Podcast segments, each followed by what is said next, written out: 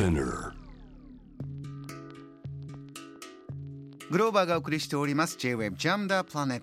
続いては海外在住のコレスポンデントとつながって現地のニュースを届けてもらいます。News from Correspondent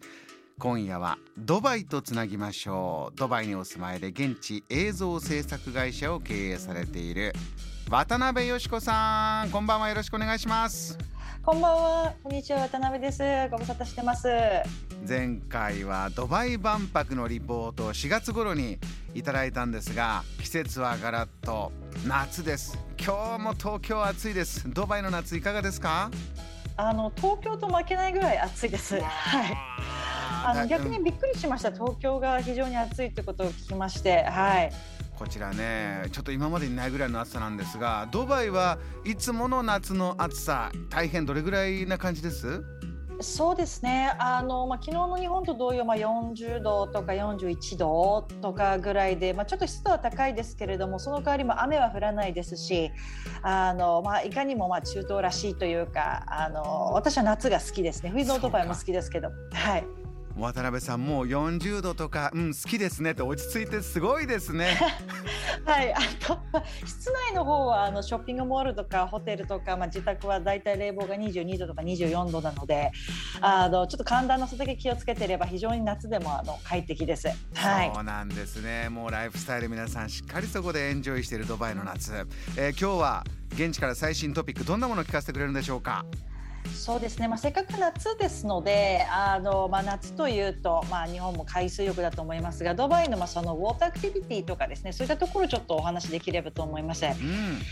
あのまあ、昨今の、まあ、ドバイなんですけれども、まああのまあ、昔からドバイは世界でナンバーワンでなければ意味がないと思っていますので、えーここ本当あの数ヶ月でいろんなまた新しいナンバーワンができてます。はいまあ、例えば去年のまあ11月ぐらいにできましたあのドバイあディープダイブドバイという世界で最もまあ深いインドアプールということで、まあ、60メーターですね。これ、はい、あのこあのこの番組でねクイズで出したりもしましたよ、もうすごいんですよね。映画のこう世界に潜っていくようなね。はい、あのそうなんです。まああの昔そこまでそれまではあのポーランドの45メーターがあの世界で一番深かったんですけれども、さすがやはりドバイ。やっぱりこれこういうことも今譲れないということで、あの空だけではなくバージンハリファだけではなく下にもあの一番深いところを作ったということであのフレッシュウォーターなんですよね。ここ海水ではなくて。あのなので魚はいないんですけれどもあのこうか新別の意味での海底の世界ですね。楽しんでいただけるというところもあります。はいでまあ、あの今あの、まあ、バージンハリフと言いましたけれども、まあ、高い意味でもですね、まあ、ええ。新しいそのプールというカテゴリーで、まあ、オーラスカイプールという地上200メートルの高さにですね位置する、まあ、360度を見渡せるインフィニティプールというのもできましてここもですねすいません。ちょっとこの渡辺さん、インフィニティプール、地上はい。200メートルの高さ、インフィニティプールっていうのはどういったプールなんですか？あの、まあ、プールのプールサイドの橋がなくてそのままこう後ろの景色に何も境がないような感じに見えるようなプールのことですね。はい。ああそうなんだ、はい。それが360度ですからしかも地上200メートルの高さ。どんな眺めなんでしょうね世界取った気持ちになります。ここにいると。そうですかやはりドバイはねやっぱり前の万博の時もお話しまして裏切らないですね。何をさせても。はい。ここはね本当世界取った気持ちになります。あのはいーもう世界で一番深い60メートルもうはい水深もありました、今度は地上200メートルこれだけ高いインフィニティプールもあってまだまだあるんですか？世界一番世界で一番のインフィニティプールもまた作りました。これどんなものなんですか？200を超えるものなんですけれども293メーターですね、まあ、293.906メーターのところに世界で一番高い野外インフィニティプールとしてギネスに認定されたまあアドレスビーチリゾートというジュメーラビーチリあのレジデンスというエリアにできたですねホテルのところにもできました。うん。はい。ここも行かれました、あのちょっと高いので行けてないです。お恥ずかしい。私 やはりこれ200メは。これはもう一つこう世界取ったもう一つ上があるんですね。そうですね。あのちょっとお金貯めていきたいと思いいいます。ですね。と私も。たいですね。私もお金貯めよう、えーはい、こういったものを今どんどんどんどんドバイ新しいもの新しいものどんどん増えてる状況ですか？そうですね。あのただこれ以上何を世界一取るんだろうなと思うんですけれども多分きっとそこは、まあ、市長のシェイク・モハメド殿下の判断だと思いますけれどもあのこれからもどんどんどんどん作っていくんだと思います。はい、ウォーターアクティビティ思いっきり遊んだらその後は皆さんどんな風に過ごすんです？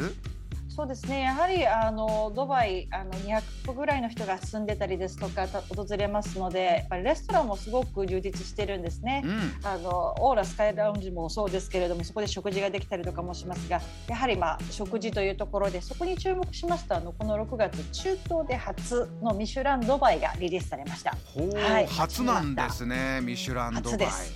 はいあのまあ、ドバイでは68のお店が掲載されていて、まあ、2つ星は2軒、まあ、フレンチとイタリアン。で1つ星が8軒。で、まあ、そのリブ・グルマンという14店舗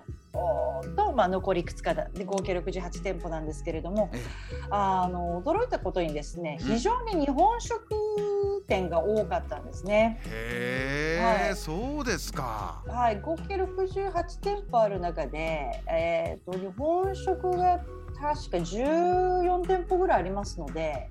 かなりの割合を占めてると思います。まあ、もちろんその純粋な日本食というのはまあ2店舗ぐらいしかないんですけれどもあのそれ以外はまああのコンテンポラリージャパニーズということでちょっとこう韓国のテイストを入れたりですとかありますけれどもあのやはりまあ日本人としてちょっと嬉しいかなと思いますね。渡辺さん、はい、そちらで日本食が中東のエリアでどんどんなんて言いますかこう進化してるとかそちらのアレンジであこんな美味しくなってる面白いなってそういうものもありますか？